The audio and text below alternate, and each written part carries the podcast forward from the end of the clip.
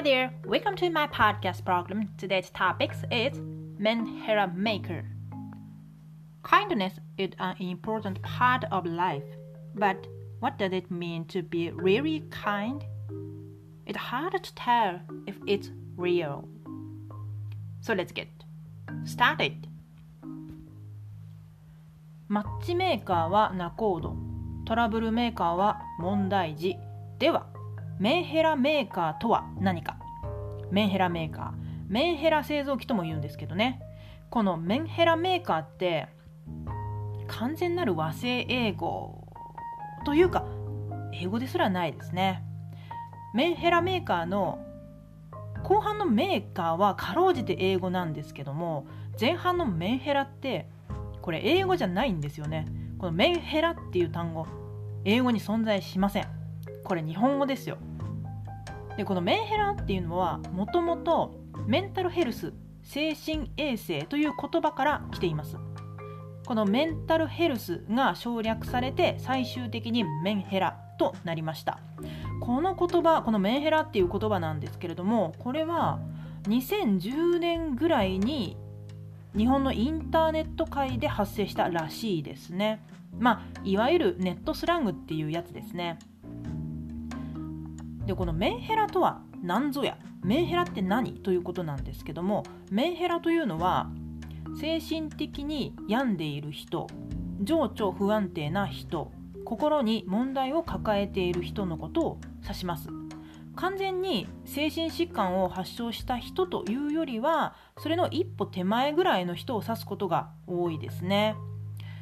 まあネットスラングなのでね確固たる根拠はないんですけれどもまあ、そんなような意味だと思ってください。で、メンヘラの意味は分かったと。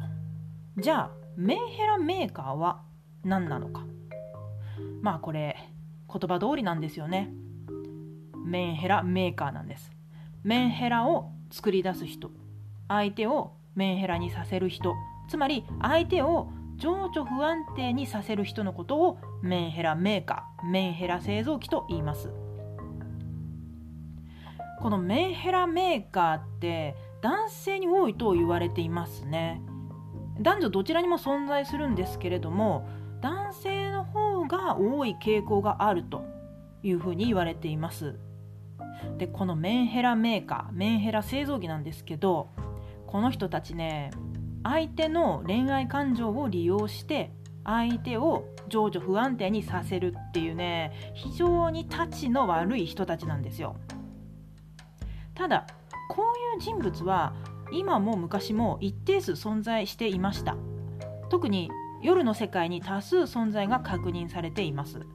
だから特段珍しいものではないし昨今急に湧いて出てきたとかそういうものでもないんですよ。まあネットの発達によって一般の認知度が上がっただけということですね。このメンヘラメーカーメンヘラ製造機。男女にかかわらず関係を持ちたくはないんですけれども残念ながら私の古くからの男友達がこのメンヘラメーカーでした。本人はね全く無自覚なんですよ。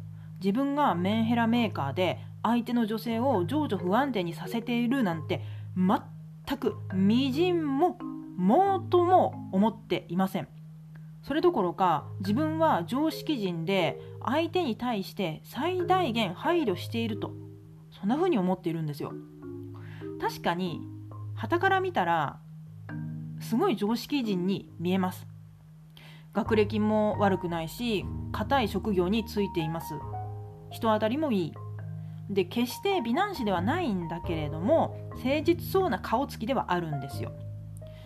で恋愛中も相手に対して非常にまめとても相手を気遣う火の打ちどころがない人物なんですけどいざ結婚すると相手が情緒不安定になってしまうというタイプのメンヘラメーカーなんですよこれね浮気するとか女遊びが激しいとかあとは暴力を振るうとかそういうタイプでないっていうところがまたたちが悪いんですよね。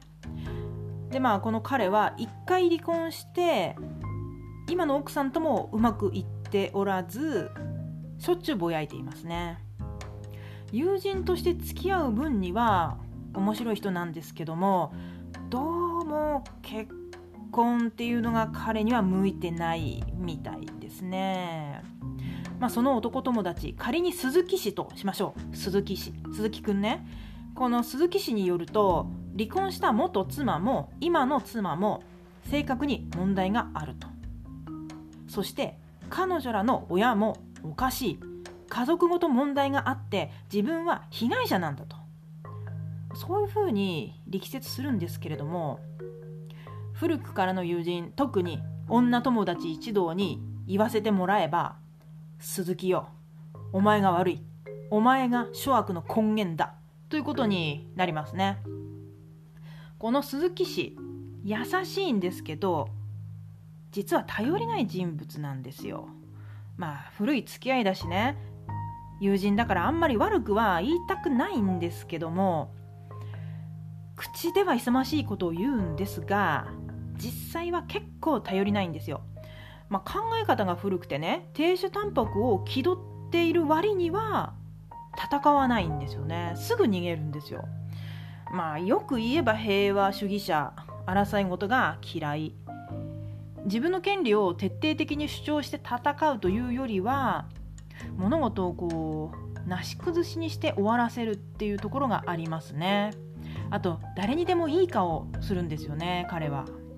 まあこれはね彼の性格なのでいいとか悪いとかは言えないんですがただ奥さんにしてみたらね亭主関白で強そうなことを言っておきながら全然守ってくれないと。え私守ってもらえないのって思ったとしてもそれはしょうがないだろうなと思います。さらに鈴木氏ね女友達が多いんですよ。まあ私もその女友達の一人なのでちょっと何も言えないんですけれども奥さんにしてみたら面白くはないですよね。で面白くないからやっぱ嫌味を言うんですよね。そうすると今度は鈴木氏が女友達に会うことを秘密にするわけですよ。そうすると怪しい態度になってしまって奥さんがますます疑う悪循環と。こういうことになっているらしいですね。あまりにも悪循環になりすぎて女友達から来る近況報告の手紙にすら嫉妬するらしいんですよ。だからこっちはねおちおち手紙すら出せないんですよね。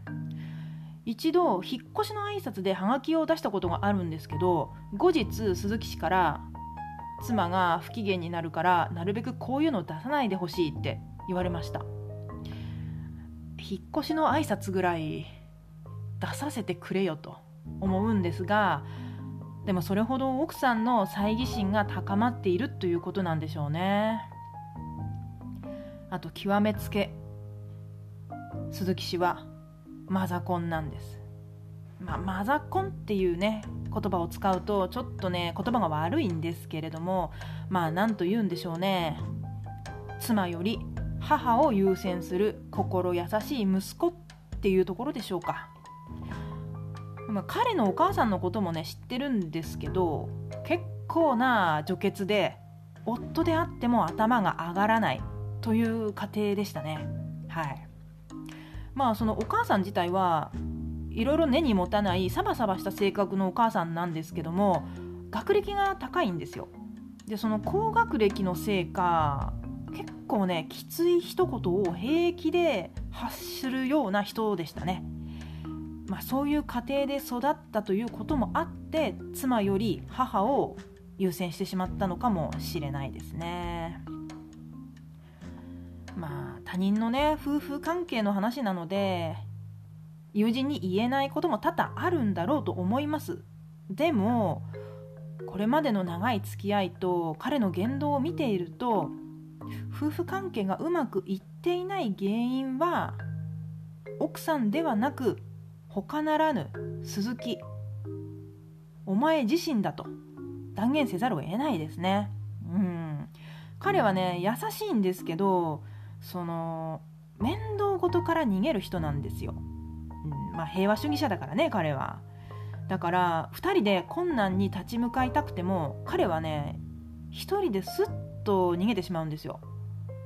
まあ、奥さんにしてみたら見捨てられたような感じはするでしょうね。もし自分が鈴木氏の妻の立場だったらそれは毎日ストレスにまみれて寿命が縮んだと思うので、まあ、彼の奥さんには同情を禁じ得ません。優しくて豆で学歴も仕事も問題ない男性っていうのもちょっと考えものだなと思いました。というか優しいというのが面倒事から逃げるという意味の優しさであるかどうかこれをしっかりと見極めないと大変危険なことになるなと思った次第であります。